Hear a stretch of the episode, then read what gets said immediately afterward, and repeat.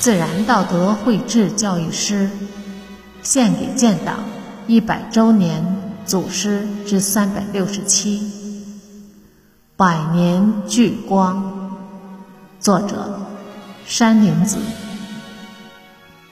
李永安，李永安时任冀鲁边军区第三军分区副司令员，他率部开展。游击战争不断的给日伪军以沉重的打击。一九四三年初，日军纠集日伪军两万余人，对根据地进行大扫荡。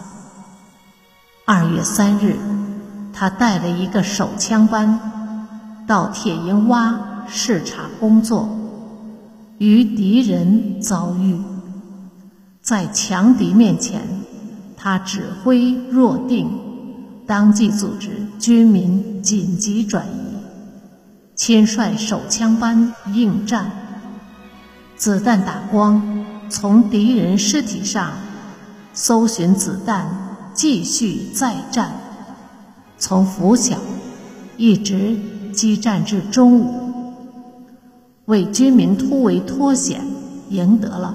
宝贵时间，终因寡不敌众，被敌人包围。他大义凛然，视死如归，用最后一粒子弹壮烈殉国。